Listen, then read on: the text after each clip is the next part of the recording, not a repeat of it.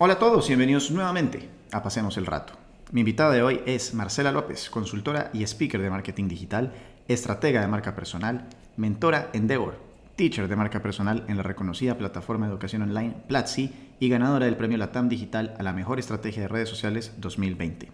Es también quien estuvo detrás del debate presidencial remoto sobre tecnología entre Alexandre Torrenegra, Rodolfo Fernández y Gustavo Petro para las elecciones presidenciales 2022 en Colombia. Hoy regresamos con el episodio 53, Ser y Parecer, sobre marca personal. Hoy pueden esperar aprender qué es una marca personal, para qué sirve y cómo usarla efectivamente. Además también hablamos sobre algunas estrategias de personalidades del mundo del espectáculo, emprendimiento y política que nos resultan interesantes. Es un podcast práctico, entretenido y diferente sobre este tema del que tantos hablan. Ya nos vemos. No saber de lo que la gente está hablando es incómodo, pero mucho peor es que la gente no sepa quién eres y para qué eres bueno.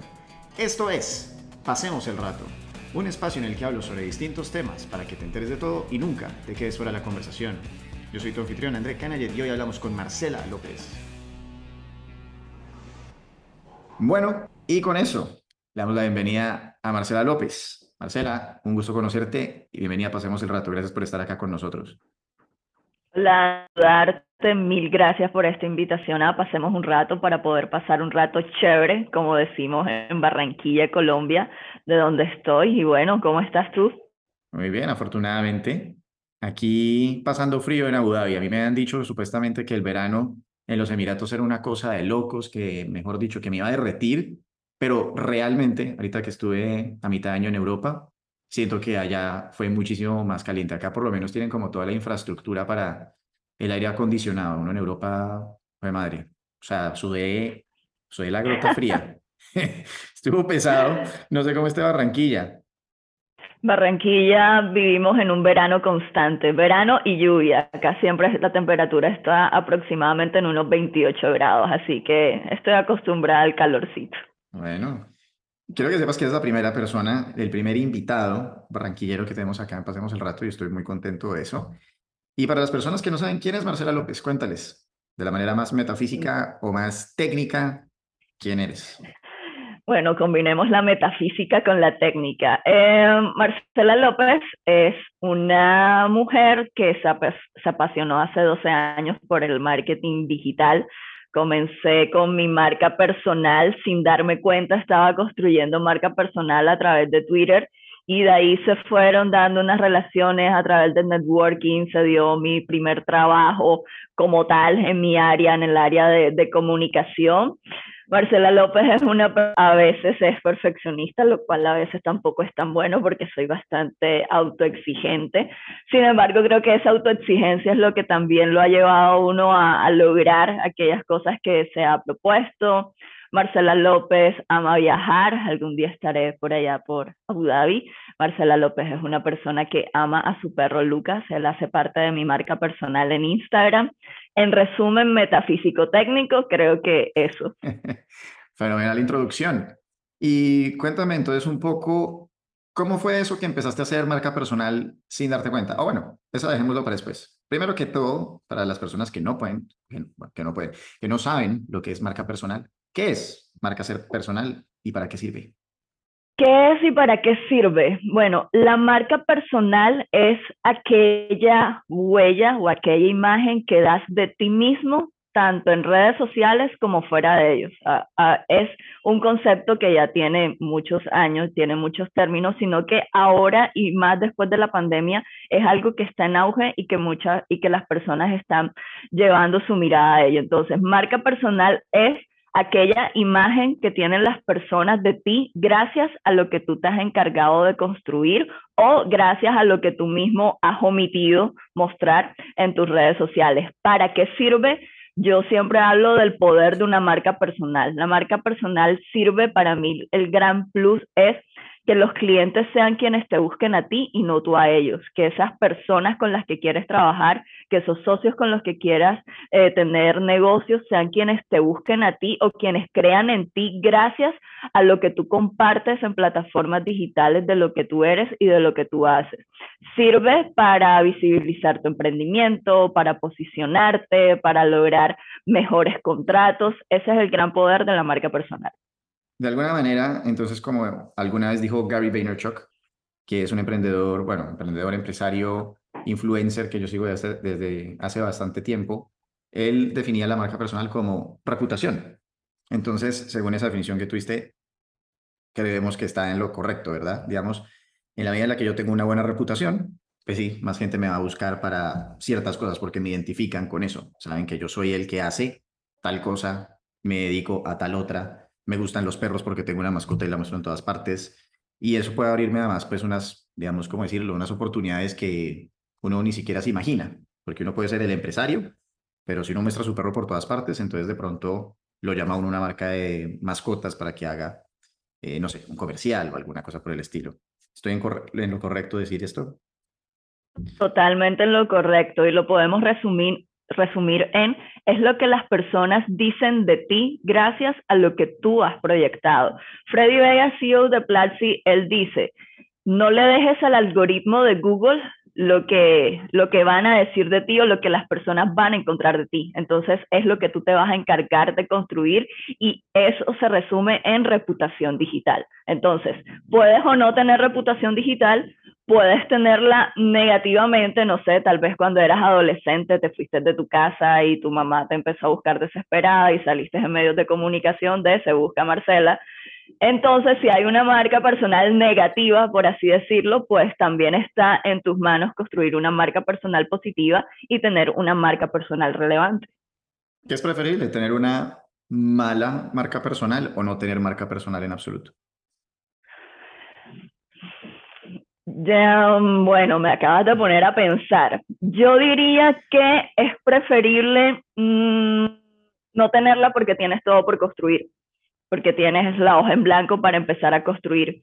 Y si la tienes negativa, entonces ya ahí hay que empezar con un trabajo estratégico de por qué es negativa, qué percepción tienen de ti los usuarios, los seguidores, y entonces se entra es como con una estrategia de comunicación en crisis entonces ya es diferente. Entonces diría que si la tienes, tienes una hoja en blanco o que a veces, esta es una pregunta que me hacen mucho, André. Me dicen como que, Marce, este, yo tengo dos perfiles, perdón, dicen, yo tengo un perfil en el que ahí solamente subo mi vida social, mis salidas con amigos, mi, mis rumbas de adolescentes, ¿qué hago? Creo un perfil nuevo.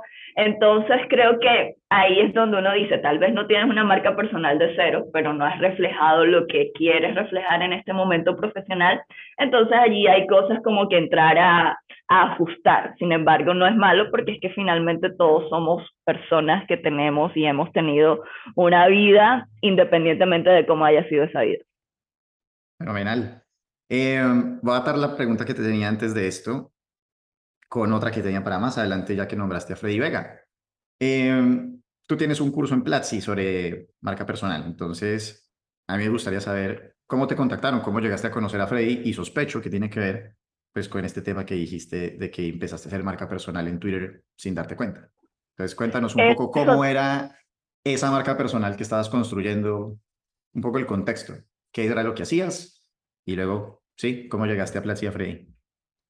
Las dos respuestas están totalmente unidas y todo se resume en gracias a mi marca personal. Por eso este tema me encanta y me apasiona y creo en él, o sea, creo firmemente en él. ¿Qué pasa? Yo estudié comunicación social. Cuando yo, yo mientras estudiaba, este, no trabajé.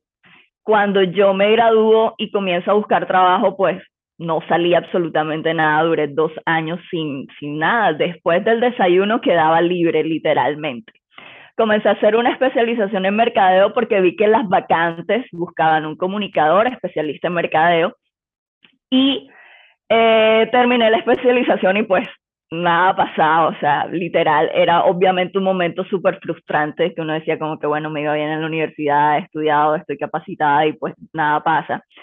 En ese momento abro mi cuenta en Twitter y por inercia, porque no tenía más nada que hacer, entonces a mí me gustaba mucho leer artículos de marketing en la web. Entonces, por ejemplo, yo leía un blog que decía cinco tendencias del marketing para tal cosa y lo compartía por inercia en Twitter.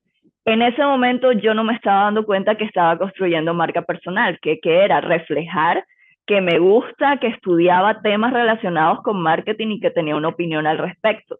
Ahí se comenzó a gestar ese networking entre los tuiteros de acá de Barranquilla, empezar a conocer gente del gremio, que ese es un gran tip de marca personal, sino que en ese momento no sabía que eso se llamaba así ni que lo estaba haciendo. Para resumir esta parte, eh, uno de ellos que nos volvimos muy amigos este, para hacer negocios y hoy en día todavía seguimos haciendo negocios, me dice Marce, viene la viceministra TIC a Barranquilla a, este, a una reunión, ¿quieres ir? Y yo pensaba que era una de esas charlas magistrales que suelen hacer los ministros. Yo fui a la reunión, en esa reunión estaba la viceministra, estaba una asesora, estaba el gerente de Telecaribe, Telecaribe es el canal regional de televisión, estaba el jefe de producción, estaban dos tuiteros más, mi amigo, un periodista y yo, y yo era como que yo qué hago aquí. Total, estaban hablando de que querían llevar el canal a, este, a ese nuevo público que estaba en redes sociales, que querían un público joven, un público adolescente, etcétera, etcétera. Esa reunión quedó ahí. Al día, a la semana siguiente nos piden que vayamos al canal y dicen como que, bueno, ¿quién era la que estaba sin trabajar? Obvio, yo ese día no dije, no, yo no tengo trabajo, yo dije, no, yo estoy dedicada a estudiar de marketing. Mentira no era, en eso, en eso radica, André, que hay que saber cómo mostrarse. Ah, estoy aquí, no hago nada, no, estudio marketing. Y me dijeron, ¿quién es la que no está trabajando? Y yo como que, ok, yo, ah, bueno, tráenos la hoja de vida, mañana comienza. Eso antes no había manejado ninguna marca en redes sociales de una cuenta de una marca tan grande, o sea, estamos hablando de un canal regional que llega a todos los departamentos de la región Caribe, acá en Colombia. Y así comencé mi primera y gran experiencia laboral que para mí, y también fui productora del programa de tecnología que creó Telecaribe en ese momento, comencé haciendo las dos cosas todo eso gracias a mi marca personal. O sea, en ningún momento yo di la hoja de vida y al día de hoy puedo decir que el, bueno, ya hoy 100%, pero si me voy años atrás, que el 90% de los trabajos que he tenido en ningún lado yo he sido la que he llevado la hoja de vida, sino que me han dicho, Marce, queremos trabajar contigo, dame tu hoja de vida, o Marce, ¿qué servicios prestas? Todo gracias a qué? A la marca personal, entonces tiene ese gran poder. Para resumir, y abreviar los 12 años, bueno, comencé en Telecaribe, tres años, y en mis redes sociales iba mostrando mi trabajo porque me gustaba, o sea, porque me gustaba compartir con la gente como que hoy en el programa estamos entrevistando a tal persona, hoy en redes sociales se hizo esto, y eso es construir marca personal, Andrés, es venir y mostrar tu trabajo. Y yo lo estaba haciendo, porque sí, a mí nadie me estaba diciendo, construye marca personal y con esto vas a tener mejores trabajos, no. De ahí se fueron dando nuevas oportunidades, este, estuve en entidades públicas este, locales, acá en, Barranquilla, en la alcaldía. Eh, un día, por mi marca personal, este, Alexander Torrenegra, CEO de Torre, inversionista del programa Shark Tank, él publica en su LinkedIn que estaba buscando a una social media manager o a un social media manager un amigo, yo en ese momento, confieso que no lo sé, no seguía a Alex en sus redes sociales, un amigo me menciona, ¿y por qué me menciona André? Porque gracias a lo que yo publicaba de mi trabajo con redes sociales, seguramente él vio el post de Torre Negra y dijo, oye, Marcela puede hacer esto. Comencé un proceso, comencé una entrevista, comencé un mes de prueba que Alex redujo a 10 días porque a los 10 días me dijo como que no, eres tú la persona y descartó a los otros que también estaban en el mes de prueba. Ya con él llevo más de tres años y medio trabajando, entonces he seguido mostrando este, el trabajo que hago con él y el trabajo que hago también asesorando a otras personas en redes sociales. Comparto contenido y tips de, por ejemplo, eh, cómo construir tu marca personal. Lo comparto mucho en mi Instagram, que creo que es mi red social más fuerte para mi marca personal y por networking. O sea, la, la respuesta, y ahora voy a llegar a Platzi, la respuesta es marca personal, contenido y networking. Comenzamos a seguirnos con este, personas que, que trabajan en Platzi. Un día subí un video hablando de algo de marca personal, dando un consejo, no recuerdo exactamente de qué. Alguien, este, la PR de Platzi se lo compartió a, este, a la facultad de marketing, me contactaron y ahí se dio lo del tema de los cursos de marca personal. Y a mí me encanta esta parte porque yo, obviamente, Platzi es una gran plataforma y está sacándola del estadio. Y yo decía como que me encantaría dar clases en Platzi y yo decía como que toco, no toco la puerta y yo como que no, o sea, esa, ese síndrome del impostor que a veces uno como que no, mejor no. Y cuando me contactan para proponérmelo y me dicen queremos que hagas, porque bueno, Freddy Vega tiene el curso principal de marca personal y que me digan queremos que hagas los otros cursos de marca personal, yo fui como que wow, o sea, como que qué bueno, qué honor y es algo que es una marca con la que quería trabajar y todo gracias a que a marca personal, a compartir de mi trabajo en redes sociales y al networking. Fenomenal historia. Eh, de verdad que es impresionante que, como dicen en inglés, speechless, quedé sin habla y porque además me quedé pensando y esto te va a gustar, porque la anécdota que tengo de ti también es de marca personal y es la primera vez que yo supe de ti, no supe con tu nombre, pero estamos hablando hace unos, sí, unos tres años más o menos, Em, como finales del 2018, comienzos del 19. En ese momento yo también me estaba interesando mucho por estos temas y yo fui community manager de Mauricio Hoyos. Y yo comencé haciéndole todo el mm. contenido a él para, para su Instagram y crecimos la, la cuenta muy bien, más o menos como hasta 50 mil. Y él de todas maneras siempre estaba mirando así como con competencia con Alex. ¿No? Entonces era como, oye, Andy, tenemos que ponernos las pilas, alguien nos está pateando, no sé qué. Y yo dije, bueno, tampoco nos está pateando, pero el man, no, no, tenemos que ganar.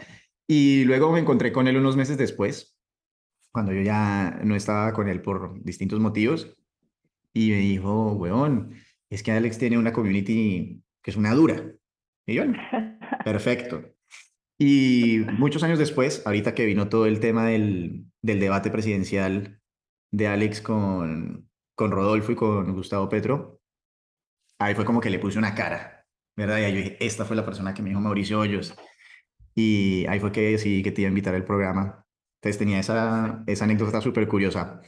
Y hago ese puente para preguntarte, ¿qué diferencias has notado entre las cuentas de marca personal y las que tenías, digamos, como de marca como gubernamentales? ¿Cuál fue, digamos, el reto para cada una principal? Que tenías que solucionar? Ok, bueno, primero, gracias por compartirme esa anécdota. Me, son cosas que lo hacen sentir, que, que, da mucha, mucha satisfacción y bueno, porque Mauricio ellos también es un gran referente en, en, en, todo y nada, qué chévere que finalmente es eso, es el trabajo el que, el que habla por uno y es marca personal, es lo que estamos hablando.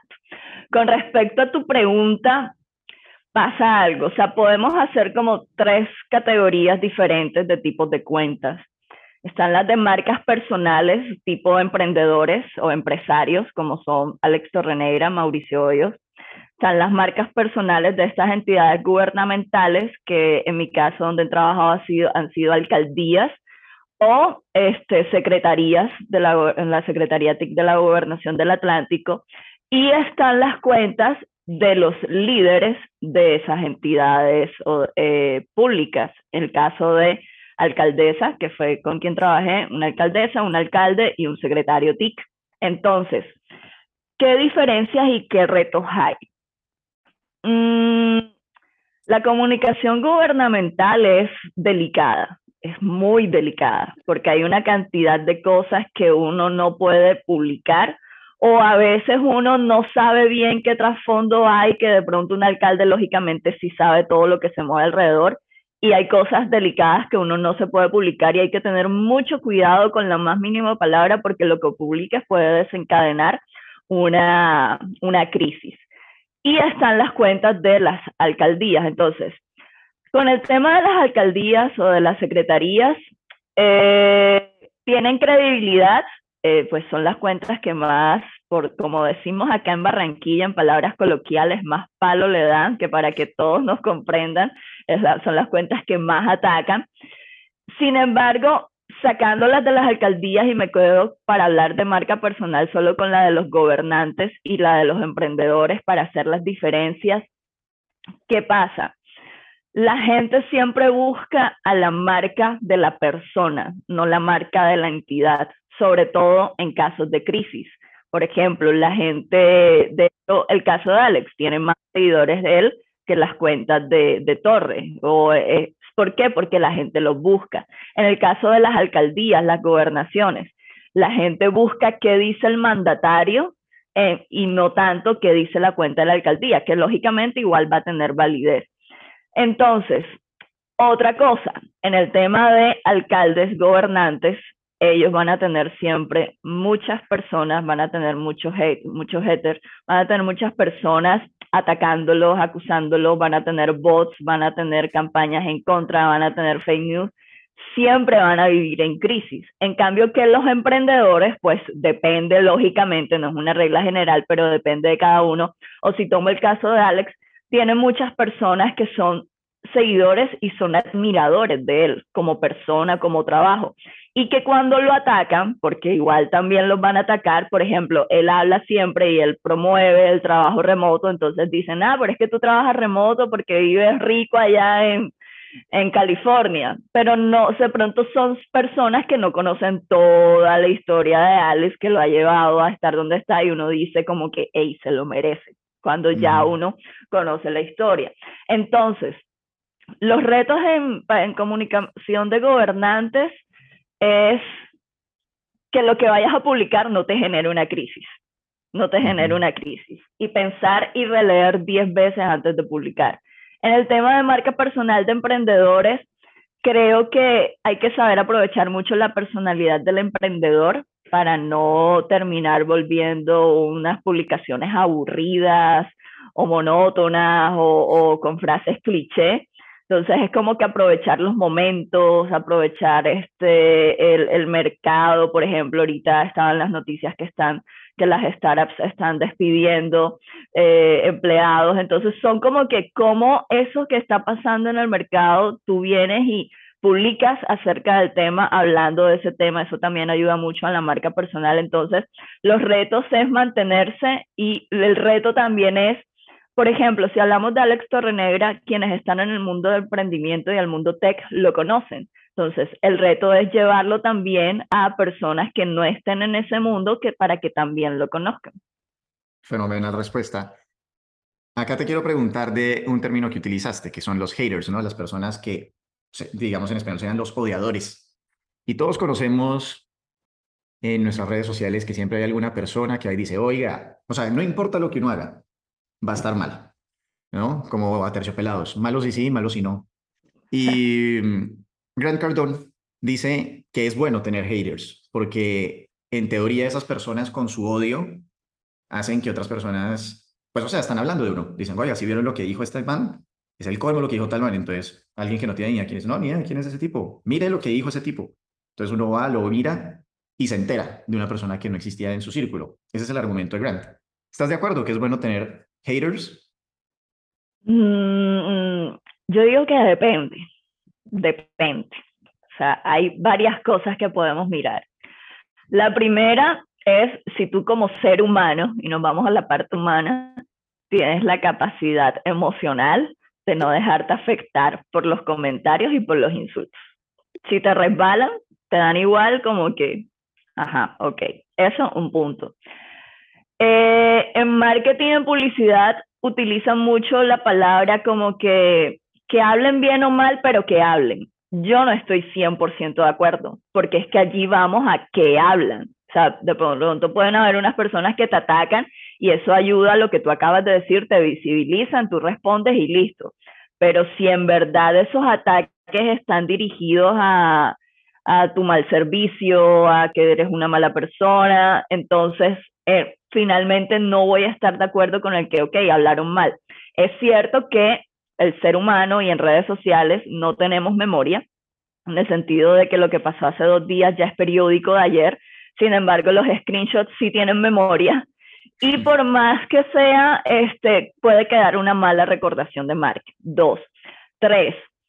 ¿En qué es bueno eh, cuando llegan estos haters? Y es, por ejemplo, en las redes de Alex, con este tema de, y bueno, de pronto para quienes no saben, acá en las elecciones de Colombia que fueron ahora en, mayo, junio hace de... dos meses.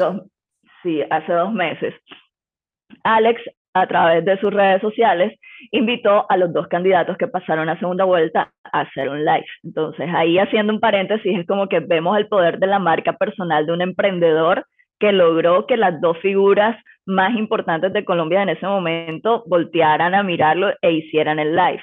Entonces, con estos lives, Alex nunca había, se había metido en temas políticos, de, este, de, tomar partido político. De hecho, en los lives él no tomó partido político, simplemente mostraba las versiones de los dos candidatos. Llegar, sus tweets se hicieron virales, fueron los tweets más virales que, han, que se han tenido en la cuenta de Alex.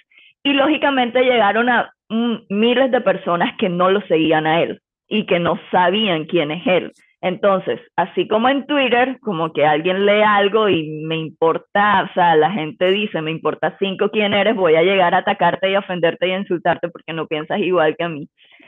Esto para decir que llegaron muchos comentarios así, atacando. ¿Y qué es lo chévere? Que la gente que sí conoce y sí sigue a Alex, llegaban a defenderlo, llegaban a defenderlo y a atacar al atacante. Eso en temas de política. Y en temas de trabajo remoto, que es como cuando quien no puede trabajar remoto, quien no tiene la facilidad, llega y dice algún comentario como que eso que tú dices no es así, obviamente no en esas palabras tan lindas que acabo de decir, llegan los seguidores de Alex a defenderlo o a darle razones a esa persona. Entonces, en ese caso lo veo bien porque no es la marca personal, no es la persona quien tiene que salir a defenderse, sino que ella tiene unos seguidores y tiene una comunidad ahí fidelizada que ellos mismos vienen y responden por él. Entonces, en ese punto de vista, en ese sentido, me parece, me parece bien. Fenomenal. Otra cosa que me parece que es muy importante y que mucha gente se pregunta, porque ahorita que hablabas de, digamos, la marca personal para emprendedores, ya digamos como esas personas que están oyendo este podcast y que están empezando, que de pronto llevan unos años y quieren crecer, van y oyen en internet o leen en un artículo que es bueno tener una marca personal, pero de pronto dicen, no, yo soy muy tímido, no, yo tal cosa. ¿Cómo ser interesante? ¿Qué has encontrado tú, digamos, con estos años de experiencia que en términos generales suele ser interesante para las personas?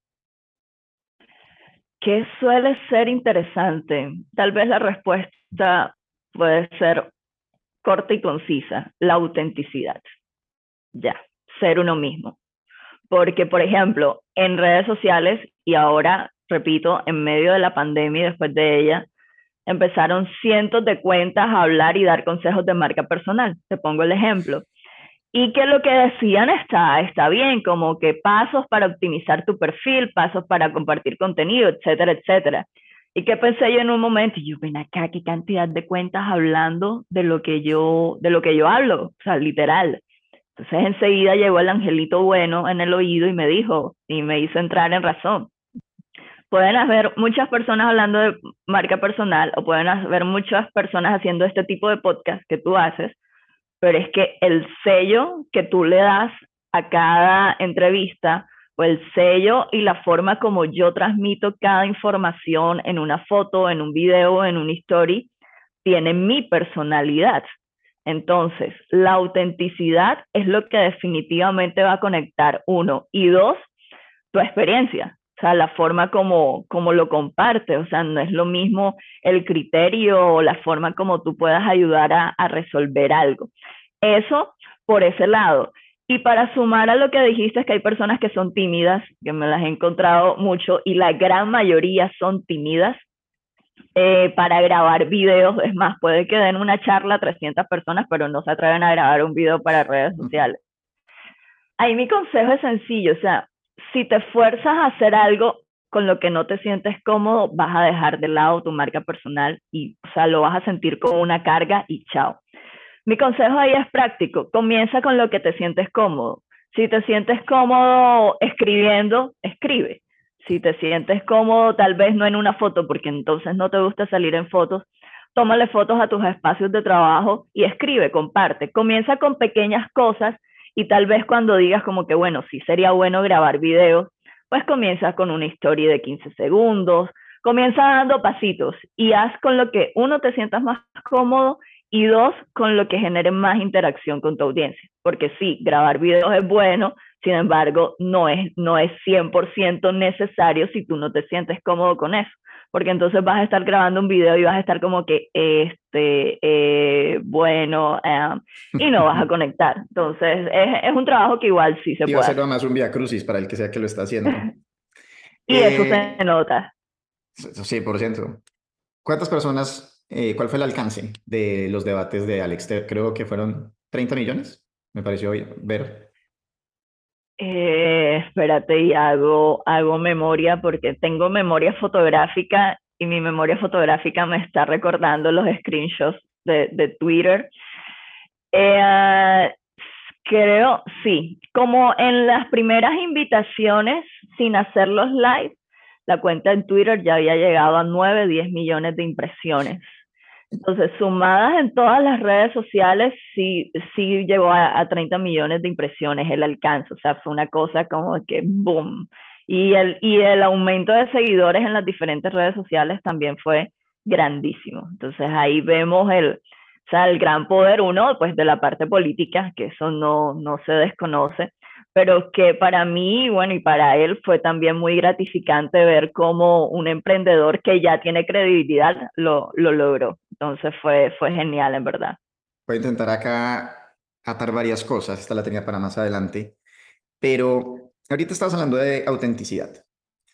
Y yo creo que la autenticidad es una de las cosas, digamos, más importantes para que uno tenga unos seguidores tú ya lo dijiste, pero te va a, digamos, complementar un poco en el sentido que, por ejemplo, Donald Trump es un tipo que por muchas personas es detestado, dice una cantidad de cosas que pueden ser unas sandeces para algunos.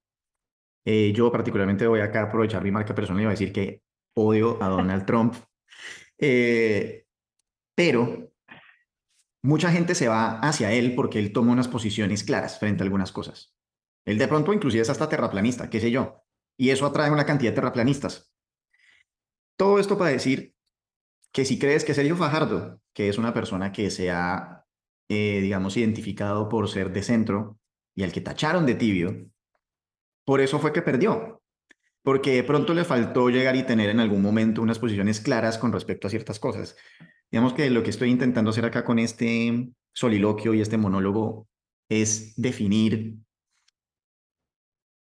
si Sergio Fajardo no es suficientemente auténtico o le falta, sí, ¿qué le falta a él para tener una marca personal concreta y potente siendo de centro?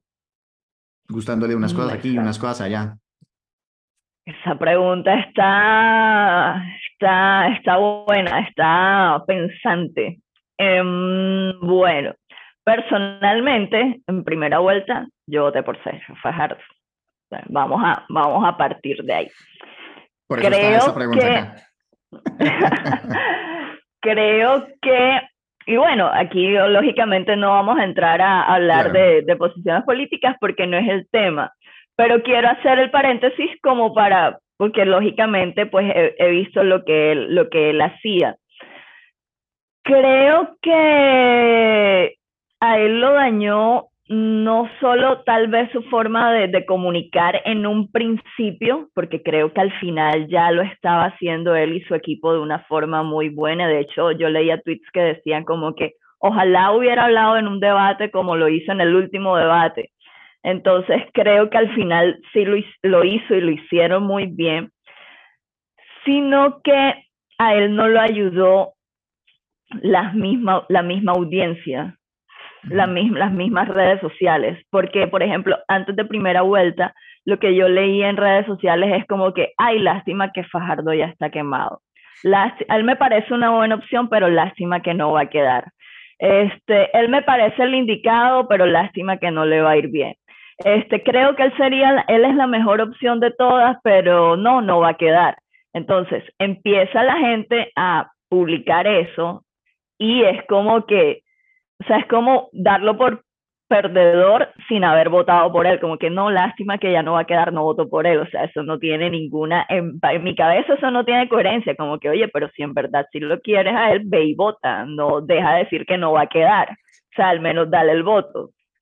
Entonces creo que esa, ese ruido en redes sociales no lo ayudó. Y en temas de marca personal es que una cosa es sentar su posición política, por la cual creo que es la que le dicen tibio, que es sentar como su posición política relacionada con algo, pero que otra cosa es comunicar. O sea, son dos cosas diferentes. Yo puedo pensar algo acerca, no sé, de un tema delicado sobre el aborto, por decir algo, pero otra cosa es cómo yo lo comunico. Y como yo lo comunico puede hacer que si tú estás de acuerdo o desacuerdo conmigo, independientemente de eso, los dos quedemos bien. ¿Por qué? Por la forma como yo lo comuniqué. Entonces creo que él desde las elecciones de hace cuatro años este, ya lo tacharon como, como, como tibio. Este, sin embargo, si uno se iba sus propuestas de gobierno, eran muy buenas. Y creo que es en la parte de posición política en la que se tachó como tibio. En cuanto a estrategia de marca personal, eh, creo que al final sí empezaron a hacer cosas buenas, tal vez con si hubieran usado frases más como así, como la que acaba, el ejemplo que acabas de poner de, de, Donald Trump, como que no, mi posición es esta, punto, tal vez sin, de pronto, sin, sin dar tanto contexto, sino como que yo pienso esto y listo, quizás eso lo hubiese, lo hubiese ayudado, pero creo que ya desde hace cuatro años se puso una imagen gris sobre él que no fue, no, bueno, que no fue tan fácil, no, que no se quitó, porque los resultados lo dicen. Estoy de acuerdo contigo, yo creo que a él eh, lo afectó muchísimo el tema de las ballenas. Y a mí a veces me gusta pensar en copies así como ni siquiera para nadie, sino para mí. Y yo pensaba, tipo, ¿qué habría pasado si él hubiera hecho un, una campaña, una, lo que sea, diciendo como un tweet, diciendo, sí, puede que yo hace cuatro años, o puede, puede que yo me vaya a ver ballenas, pero nunca me van a ver como capitulando con alguien que no me parece que es algo que él terminó haciendo, a fin de cuentas. No se fue con ninguno de los dos candidatos en la segunda vuelta y ahí fue con su consecuente. Entonces, digamos, esos son el tipo de cosas que me gusta como comunicarles a los oyentes acá y ya vamos a irnos del plano de la política para continuar con lo que estamos hablando. Y es, tengo acá otra, todas las de las personas que en la pandemia salieron a hablar, digamos, comillas, de cosas que no saben. Eh, pero siempre todas las personas empezamos en algún momento de nuestras carreras de alguna manera u otra hablando de algo que no conocemos del todo, porque eso se llama ser hoja de vida. Entonces, ¿qué opinas tú del famoso dicho en inglés que dice fake it till you make it? ¿No? Eh, como, ¿Cómo se diría, cómo se traduce eso exactamente en español? Es como, como hacerse que, dárselas que uno sabe hasta que uno realmente lo logra. Em, ¿Crees que es posible en este mundo de las redes sociales y de la reputación y de la marca personal ir creando una marca personal sin realmente tener las credenciales en un, en un inicio? Esa es una, una, muy buena pregunta. De hecho, por ejemplo, quienes están...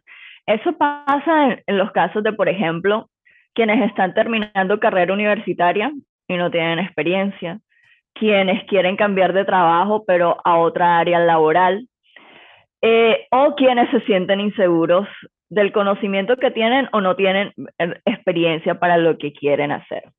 Mi respuesta aquí es, por ejemplo, una vez una estudiante eh, de, comunicación, de, todo el programa de comunicación, con poca experiencia en redes sociales, porque aquí, bueno, el punto no se trata, no nos vamos a enfocar en los estudios, sino en la experiencia. Puso en su perfil en Instagram consultora en marketing digital no está mal que el proyecto y la meta de ella sea ser consultora en marketing digital.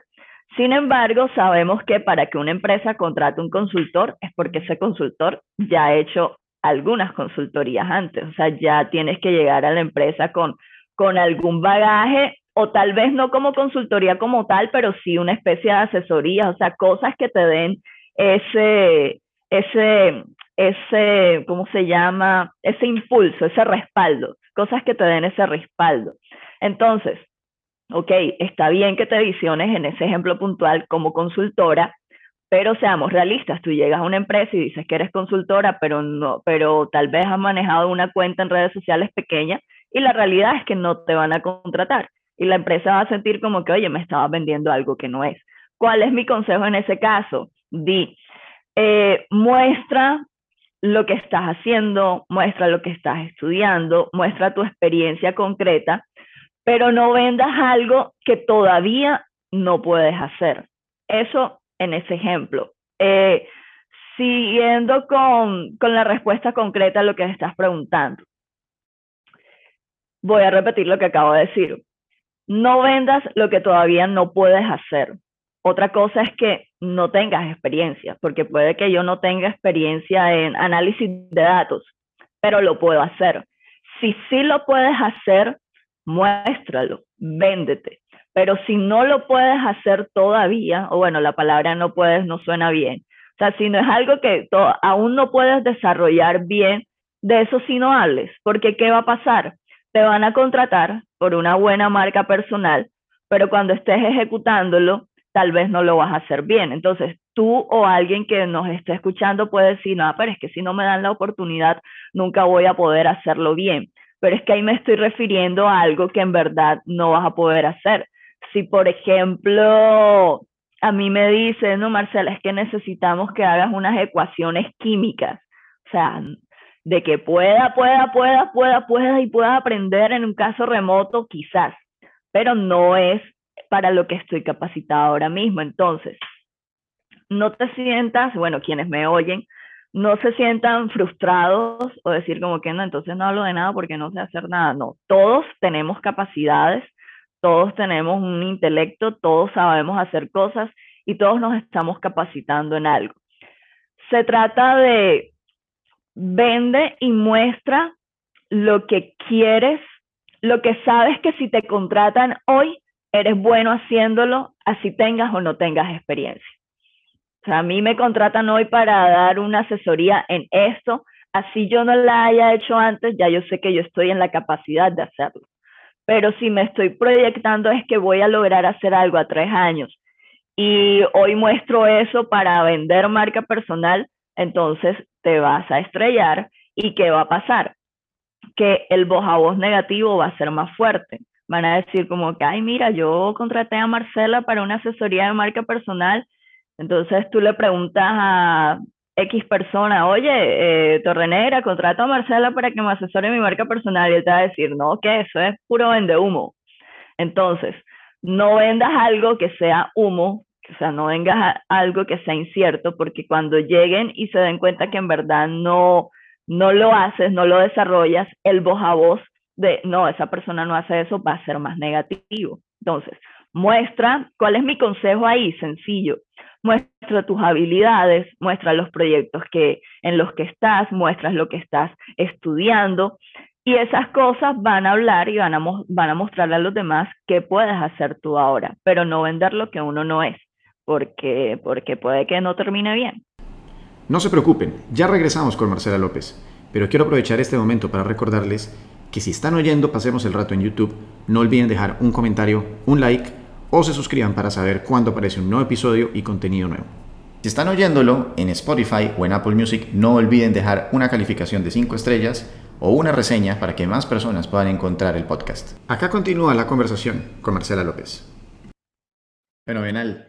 En estos días estaba viendo una entrevista que le hacen a uno de mis cantantes favoritos, que es Sebastián Yatra el cual me parece que tiene una marca personal fenomenal. O sea, si tú me preguntas a mí, de además todos los cantantes colombianos que tienen todos muy buena marca personal, pero si hay alguien que creo que tiene el proyecto tremendamente bien, es él, desde cómo es en concierto, las gráficas que le ponen, pero él como es como persona es tremendamente auténtico. Y estaba viendo esta entrevista y él decía que, o sea, le preguntaban como si la fama como que lo ha le ha complicado la vida un poco de alguna manera, como su personalidad. Entonces él dice que él cada vez es más su esencia y que su carrera, contrario, contrario a añadirle muchas capas, más bien se las ha ido quitando. Entonces él dice, entre más logras llegar a tu esencia es cuando cuentas las mejores historias, porque son historias de verdad. Y eso es lo que tú estabas diciendo atrás, que la manera en la que lo dijo fue tan elocuente y tan sincera y tan clara, que uno se da cuenta que es una persona sencilla, que es una persona que sus canciones de verdad son hechas desde el corazón. Y quería realmente poner esa frase acá porque me parece que es fenomenal para que, uno, las personas que están interesadas en marca personal, lo sigan y miren todo lo que hacen y lo...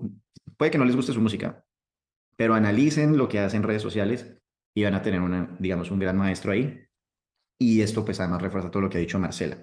Creo que tienes algo que quieres comentar. Eh, Sí, para agregarte a eso, en eso creo que la palabra mostrarse vulnerable tiene totalmente cabida. Y aclaro, mostrarse vulnerable no, se no quiere decir, exacto, eso iba a decir, cosa con la que no estoy de acuerdo, hola, no, y me siento mal, o sea, no estoy de acuerdo, pues habrá algunas excepciones, pero eso ya es como despertar lástima. Yo me refiero a mostrarse vulnerable, por ejemplo, y te lo digo en mi caso, cuando todos pasamos situaciones difíciles y momentos difíciles, no mostrarlo en el momento, tampoco empezar a mostrar alegría y extrema felicidad si en verdad uno no la siente y uno no está así. Pero después esos aprendizajes que yo he tenido, por ejemplo, eh, estrés, eh, ansiedad, etcétera, lo que he aprendido en medio de esos momentos, cuando ya yo estoy bien y cuando ya yo estoy tranquila, yo lo convierto en un post, en un post donde cuento algo de cómo me sentí y si tengo algún consejo o alguna recomendación te la doy. Entonces, eso es mostrarse vulnerable, ese es ser auténtico y eso conecta y eso es mostrar de que, hey, o sea, obviamente uno en redes sociales muestra la foto del momento bonito, pero todos sabemos que la vida este, bonita y perfecta no es, nunca lo será. Entonces es como también mostrarle a los seguidores como que, mira, yo soy de carne y hueso. También vivo momentos difíciles y lo viví y aprendí esto y te lo comparto. Eso es mostrarse vulnerable, sino que hay que saber en qué momento hacerlo. Y lógicamente eso no se trata de contar la vida privada ni detalles de la vida privada, sino lo que uno pueda dar que sume a otro. Finalmente, André, y si algo se, eh, la frase que les pueda quedar a todos es esa, marca personal es aportarle a otros, es sumarle a otros. Entonces, si yo desde mi experiencia, buena o mala, puedo sumar a otros, y eso incluye mostrarme vulnerable en lo que uno quiere y pueda mostrar a quien lo siga uno, es totalmente válido.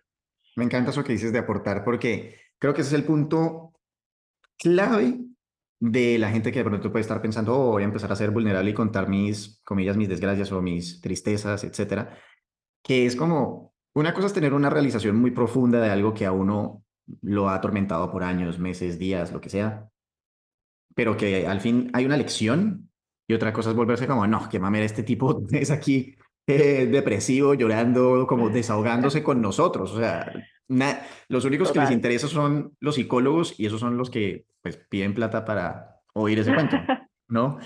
Eh, te iba a preguntar aquí adicional, ¿la marca personal empieza en nuestra familia? O sea, tipo como desde que nacemos y nos cuentan o nos contamos historias de quiénes somos nosotros mismos, empieza la marca personal, tipo, ah, es que yo soy la oveja negra de la familia, ah, es que yo no soy bueno para tal cosa. ¿Crees que esto afecta nuestra marca personal?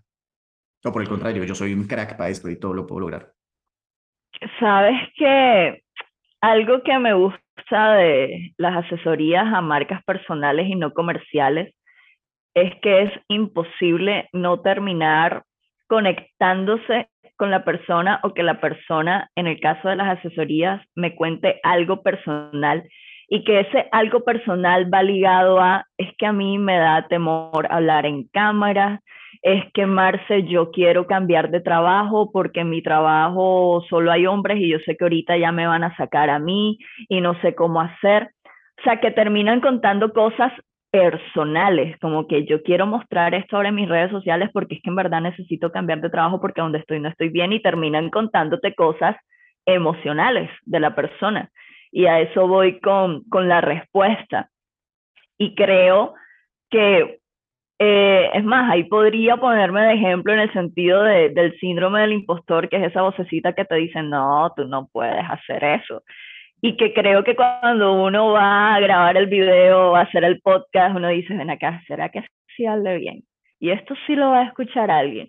Entonces creo que uno viene con cosas internas, pues sea de, de la niñez, de la familia, de, de historias de la vida, de personales, etcétera, que muchas veces lo cohiben a uno de ir y hacer por diferentes problemas que ahí sí necesitaríamos al, al psicólogo, pero son diferentes problemas de, de autoestima, de, del síndrome del impostor, este, de no quiero verme, eh, no, eh, de frustración, etcétera, y que eso le impide a uno. De hecho, en, en los cursos que suelo hacer, siempre hay una clase que va no a la parte estratégica ni técnica, sino a la parte de la persona. y eso se va a resumir en que, ok, o sea, obviamente, pues seres perfectos no somos porque no estaríamos acá. Pero sí creer en nosotros mismos, en nuestras habilidades, en los conocimientos, y si no sabemos algo, pues, pues aprenderlo. Y recordar algo, André, siempre va a haber alguien que quiera saber el o sea, siempre va a haber alguien que sepa más y siempre va a, haber alguien que puede sonar feo, pero que sepa menos que uno. Entonces, siempre va a haber una persona interesada en aprender de uno, en conocerte, siempre va a haber una persona interesada en leerte. A veces yo digo, no, pero es que eso es fácil, yo qué voy a enseñar eso, o sea, esa persona lo sabe. Y llega uno como que, no, dime cómo se hace. Entonces, es como creer en uno mismo y creer que lo que uno sabe, hay personas que lo necesitan saber. Cuando ya uno se la cree, uno comienza a publicar y aportarle a las personas. Y en ese nicho, en ese mercado, uno va a encontrar personas que crean en uno y para quienes sea importante lo que uno está compartiendo. Fenomenal. Acá ya casi estamos terminando lastimosamente, pero quiero mencionar que hace unos años, bueno, no sé si el año pasado, ahorita no lo tengo eh, claro, obtuviste un premio por la estrategia de redes sociales de Alex, ¿verdad? Eh, cuéntame bueno, número uno, precisamente cuándo fue, cómo fue el premio, etcétera, para que la gente sepa ese merecido premio que obtuviste, reconocimiento. Y también, ¿por qué crees que fue tan bien recibida esa estrategia por la comunidad? ¿Qué crees que fue lo que hiciste, slash hicieron también? Bueno, ese fue el premio Latam Digital, un premio que realizan todos los años a nivel Latinoamérica y premian las mejores estrategias digitales en diferentes categorías. Si mal no estoy, hay más de 15 categorías, turismo, Instagram, este, mejor startup digital, etcétera, etcétera. Siempre cambian las categorías. Nos postulamos, eh, confieso que yo dije como que se postulaban eran campañas específicas. Por ejemplo, si hay una campaña, no sé, de donación o para promocionar algún programa, y yo dije, pero es que nosotros no tenemos una campaña específica, sino que todo se trata de la estrategia de marca personal de Alex. Bueno, lógicamente hablando con lo de los premios, ellos nos explicaron que sí, que sí participaba en la categoría Mejor Campaña en Instagram. Y nosotros lo que hicimos fue mostrar esas estadísticas y mostrar qué se había logrado con los contenidos donde hablábamos de para posicionarlo a en temas de emprendimiento, trabajo remoto y como inversionista, pues por el programa Shark Tank. Y cómo esa estrategia permitió conectar con la audiencia, con nuevos usuarios y permitió el crecimiento de sus redes sociales. Entonces, eh, pues no recuerdo cuántos se postularon, sé que fueron varios, Quedamos, eh, creo que los finalistas, si mal no estoy, eran cinco, o sea que escogían cinco, tres o cinco, ahora mismo no recuerdo, creo que sí, cinco. Y de esos cinco, todas eran campañas, todas eran campañas específicas de promocionar un programa zoológico, etcétera. Quien ganó el primer lugar fue la campaña de, eh, del Rey León, en ese momento, que estaba en auge a nivel mundial. Y nosotros quedamos en segundo lugar y lógicamente fue como en realidad premiaron a la mejor campaña de marca personal porque la del Rey León no era marca personal, era una campaña específica para promocionar, si mi memoria no me falla, creo que era la algo relacionado con la película, este, y era de República Dominicana. Entonces, no era algo de marca personal. Los únicos que estábamos ahí con marca personal era la cuenta de Alex Torrenegra. Entonces, pues así fue el impacto de, de ese premio que es como que, wow, o sea, quien ganó lógica el primer lugar obviamente es súper merecido y era una campaña que era un tema global, pues el Rey León, quien no quiere el Rey León. Pero temas de marca personal y de un emprendedor, pues estuvimos ahí como pioneros. Fenomenal.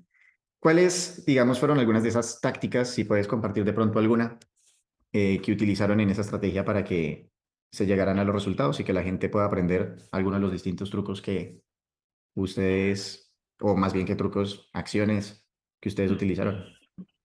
Bueno, eh, acciones, creo que a veces, eh, bueno, que el marketing a veces sí es complicado y demandante, a veces puede ser más, más sencillo de lo que se ve y es, compartíamos eh, en ese momento queríamos posicionar a Alex en el mundo del emprendimiento, trabajo remoto e inversionista. Y lógicamente, pues Alex trabaja remoto y también ha sido emprendedor, es emprendedor junto a su esposa.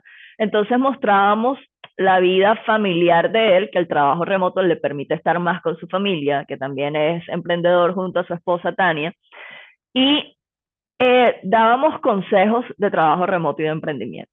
Lo que hoy hay cientos de cuentas haciendo, o miles de cuentas haciendo, dando consejos de cómo trabajar remoto o de tips para emprender, en ese momento lo hacíamos. ¿Qué daba el plus? Que es algo que también hablábamos ahora acá hace, hace un rato en la entrevista, la autenticidad de la persona que lo dice. Pueden haber 100 cuentas hablando del tema, era la autenticidad y el sello de él, como lo decía, y obviamente la credibilidad que tiene. Entonces, es sencillo, André, es aconsejaba acerca del tema en el cual es experto. Y eso generó credibilidad y confianza en los usuarios, que generó engagement, que generó que ellos este, interactuaran con él y que lógicamente la cuenta creciera. O sea, la, la respuesta es sencilla pero eficiente. Fenomenal. Y le añado una cosa. Digamos que de alguna manera lo que hicieron fue mostraron un feature, lo que llaman en ventas un feature, digamos a veces es para producto o para un servicio. Eh, mostraron un beneficio de una manera evidente de lo que es hacer trabajo remoto. Entonces, es, que entra de alguna manera como casi que, que subliminalmente, ¿no? Las fotos de yo viene aquí trabajando con mi familia y uno empieza a decir, este tipo cómo lo logra, ¿verdad? Em, penúltima pregunta, porque es muy importante el tema del debate político. Quiero saber cuál fue tu gran aprendizaje de este tema de haber hecho los debates con los candidatos. no me habían hecho esa pregunta mi gran aprendizaje, mi gran aprendizaje, creo que es la responsabilidad que tiene la cuenta de una figura pública, como creo que ya lo es Alex, al publicar, al escribir un tweet. O sea, es la responsabilidad y la influencia de una figura pública que Alex en ningún momento dijo voten por este, voten por el otro, o yo estoy de acuerdo con esto, no estoy de acuerdo. Y creo que si se hubiera hecho, o sea, las personas sacaron sus conclusiones y tomaban o ya tenían tomada su decisión con base en lo que escucharon en las entrevistas. Sin embargo, estoy, o sea, me atrevo a asegurar que si en algún momento Alex hubiera dicho, no, este, yo apoyo a X candidato, eso no quiero cambiar la decisión de voto porque ya quien está convencido de su voto, nada lo mueve de ahí. Pero sí con ese público indeciso, seguramente si Alex hubiera dado razones del por qué votar por tal persona, hubiera, hubiera pasado. Y bueno, me atrevo a decir que también como las respuestas o la que se vio en los debates también influyó en la decisión de voto de quienes no estaban decididos. Entonces es eso. Es mi gran aprendizaje es eh, que al ver el poder y la influencia que tiene una publicación de una gran marca personal, es esa responsabilidad que está en las manos de uno. Es como que, ok, ya no vamos a pensar de, ahí el ya no vamos a publicar, ahí el trabajo remoto es bonito, sino que hay que pensar dos, hay que pensar dos veces. Es ese poder de, de la marca personal, esa responsabilidad que está en las manos de, de la persona, de la figura pública y de los estrategas que, que estemos con él. Bueno, era respuesta. Para acabar, ¿tienes, digamos, algún ejercicio, así sea pequeño, que podamos hacer las personas del común, los emprendedores que están oyendo allá afuera, para comenzar a definir su, marca personal? Yo, por ejemplo, he oído o he hecho, por ejemplo, em, talleres y cosas en las cuales uno toma así su notes, un Word, etcétera, y uno define como sus 10 principales virtudes, luego esas escoge como 5, y luego se queda con las tres principales y empieza como a armar una parrilla intentando comunicar esas cosas. No sé si, digamos, te parece que ese es un método interesante o tienes algún alternativo que quisieras mencionar. Eh, um, me gusta partir de ¿dónde pueden empezar las personas? Me gusta partir de lo, de lo sencillo y es para esas personas que de pronto no tienen identificadas como cuáles son sus objetivos o tal vez tienen muchas áreas, se dedican a muchas cosas y no saben cómo comenzar a construir su marca personal. Y la respuesta a esta pregunta es la que les puede ayudar y es, ¿para qué quieres que te contraten? ¿O qué tipo de negocios quieres hacer? Entonces, basado en eso, si yo quiero que me contraten para asesorías de marca personal, entonces yo comienzo a hablar de marca personal en mis redes sociales, así esté haciendo otras cosas. Entonces, cuando tú tienes identificado para qué quieres que te contraten, cómo quieres ser referenciado en el mundo laboral, en el mundo profesional, comienza a compartir contenido de eso. Y si estás en un trabajo que va de la mano con eso o haces cositas que van de la mano con con para qué quieres que te contraten, muéstralo en tus redes sociales. Haz reflexiones sobre eso en redes sociales. Que la gente sepa tú en qué estás. Pero tú en qué estás relacionado con, con tu objetivo, para qué quieres que te contraten. Porque sé que hay personas que dicen, no, ya yo no quiero trabajar en esto, quiero hacer otra, quiero hacer tal cosa. Entonces, de esa otra tal cosa que es tu objetivo, comienza a compartir información de eso en redes sociales, que eso va a ayudar a que te comiencen a referenciar. Y otro consejo es que no se obsesionen con el número de seguidores. O sea, porque a veces puedes tener, y pasó, creo que en estos días lo publiqué en mi Instagram, una persona dice, tenía una visualización en mi perfil en LinkedIn, hice unos ajustes en mi biografía, ahora tuve cinco visualizaciones y una persona me contactó para una oferta de trabajo. Ya, o sea, si ese era tu objetivo, bastó con cinco visualizaciones y no con mil. Entonces, todo depende de los objetivos que tú tengas con tu marca personal. Estos son los días en los que me gustaría tener como en los programas de radio, las emisoras que tienen así como un botón de aplausos, porque me ha encantado esta conversación. Marcela, lastimosamente se nos acaba el tiempo.